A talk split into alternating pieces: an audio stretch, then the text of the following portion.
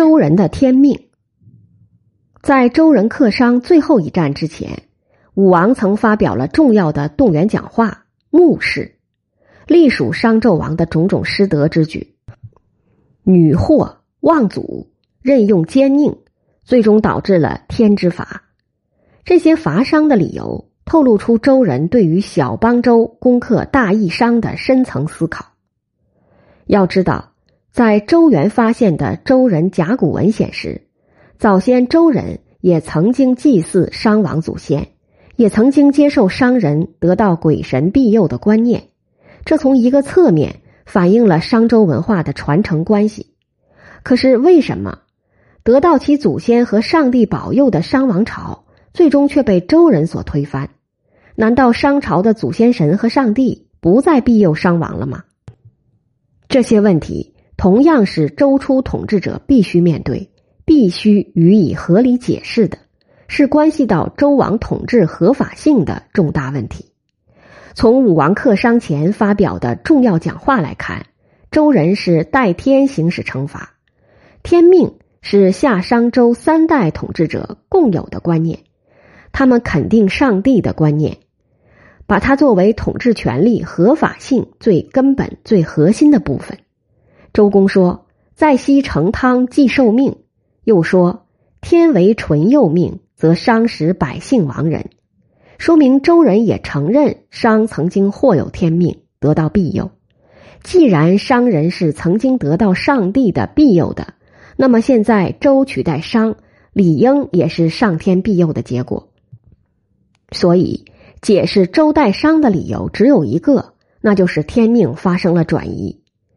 天命什么时候发生转移的？在周人文献中，文王受命是其中最为重要和关键的一步，有大量的文辞提到这一点。比如《尚书康诰》说：“天乃大命文王。”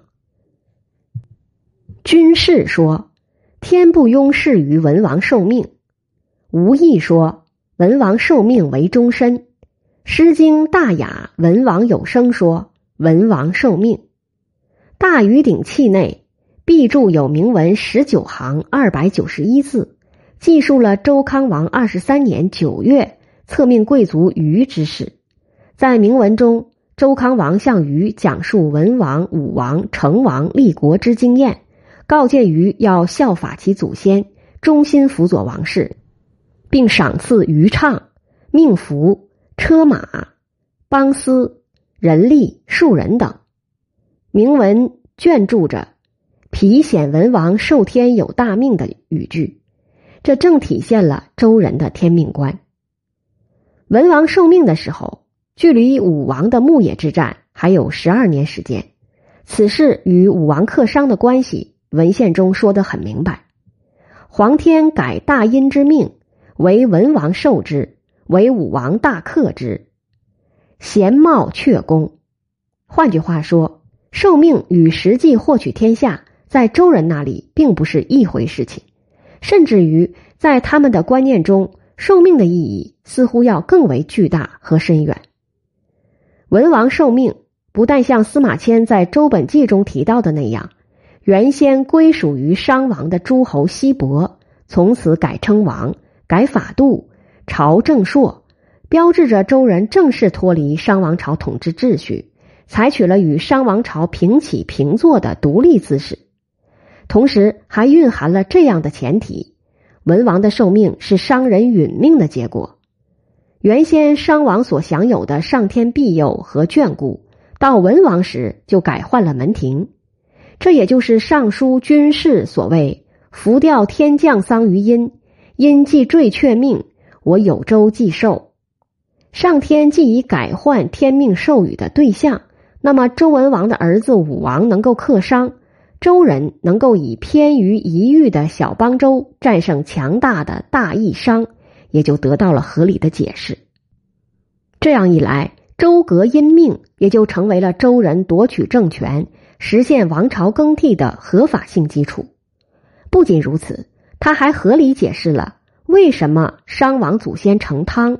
能够伐夏桀而建立取代夏朝的商朝，而周人不过是商代革命传统的继统者而已。在周人文献中，夏、商都曾得到过上天赋予的天命，然而最后都没能延续下去。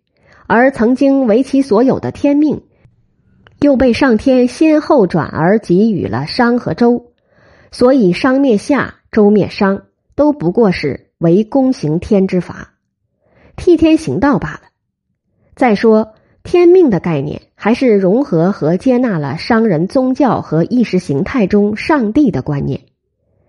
周人文献中所叙述的这些内容，将夏、商、周三代构造成一个连续性政体的观念，强调三代之间在法统上具有连续性，在文化上具有统一性。当然，构造三代连续的观念，其目的仍然在于表明周政权。承续商王朝的合法性，方便周人在结束商王朝的国祚之后，自己继续对其广大的地域进行统治。再者，在周人的观念里，受命是与受民、受疆土紧密相连、密不可分的。受天命就是接受皇天所给予的对中国民和疆土的统治权利。《尚书子材》中表述的非常明白。皇天既负中国民，越绝疆土于先王，用意先王受命。只要接受了天命，就能通过神授君权，使周王获得统治天下土地和人民合法的实际权利，成为当时真正的最高统治者。所以，受天命不仅是周王朝建立的依据，也被看作周王朝维持其统治地位和秩序的依据。《左传》宣公三年记载，春秋末期，楚王率兵到达黄河岸边，向周王派来劳军的王孙满打听周鼎的重量。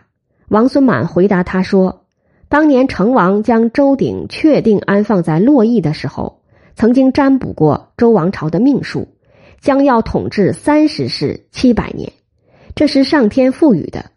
现在周王朝虽然衰落。”但天命还没有改变。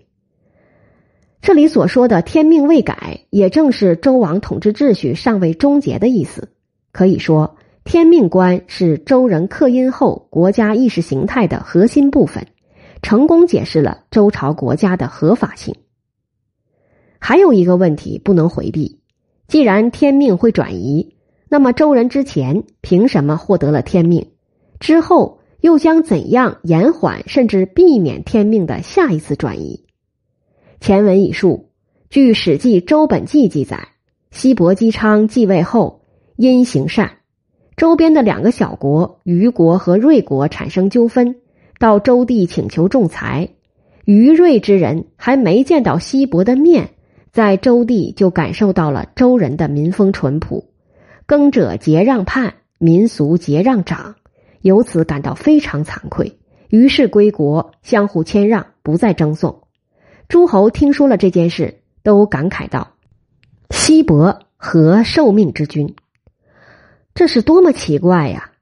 文王的受命，并没有什么惊天动地的事件发生，也没有举行什么特定的仪式，甚至他本人并未在于瑞赠送的事件中现身。可是人们就凭着这样一件小事。”认定当时还是商王属臣的西伯，在这一年已经获得了上天的任命，以此为说，只能说明在周人的观念里，上天选择民之主的理由，并不在于统治者本身强大、祖先强大，或者是祭祀完备，而在于统治者的德行，并且这种德行对于人民产生了广泛积极的影响。在这个故事中。周国淳朴善良的民情，正是天意的风向标。而商何以失去天命呢？墓室中武王已经有了很明确的表述：纣王失德是商最终失去上天庇佑的原因。大禹鼎铭文亦记有：“我闻因坠命，为因边侯殿余因正百辟，率祀于酒，故丧失矣。”正是周康王告诫于。商内外臣僚沉湎于酒，以致亡国。透露出周人对于商人嗜酒误国这一前车之鉴的警示，这是非常珍贵的资料。可见周人为了解释天命转移的合理，从历史当中进行了一番深刻的总结和反思。通过这样的解释，一方面人们相信了天命的授予并不是永世不变的，天意无常。所以，统治者不能一意盲信祖先保佑而自我膨胀、唯我独尊。另一方面，人们相信天命的转移也并非不可把握。上天实际上是在以德的要求来检验下界的统治者。统治者想要长久的保有天命，就必须谨慎小心，如履薄冰，以历史为鉴，吸取前代和祖先执政的经验教训。时刻敬天明德保民，因为民心民意民俗不但是统治者德行影响的结果，也是上天意志的风向标。于是，我们在西周金文和传世文献中看到了大量强调德行敬天的语句，诸如“为天为命”“克明俊德”“极敬德”“亡其德之用，其天永命”等。都是这种观念的反应。这些内容是周人意识形态中最具创造力的部分。王朝为什么更替，并不只是因为拥有了更强大的霸权势力，而是因为拥有了创造新事与新民的正当性。虽然周政权继续在天命的庇护之下，统治者的眼睛却也开始注重现实政治的治理成效。以史为鉴，并注重治世者本身的道德要求，这些观念在后世王朝又被反复申明，成为中国古代政治思想传统和国家合法性理论的重要组成部分。周人不但需要创造性的解释取代商朝统治的理论问题，更要面对如何统治新区域的现实难题。封邦建国正是他们解决的方案。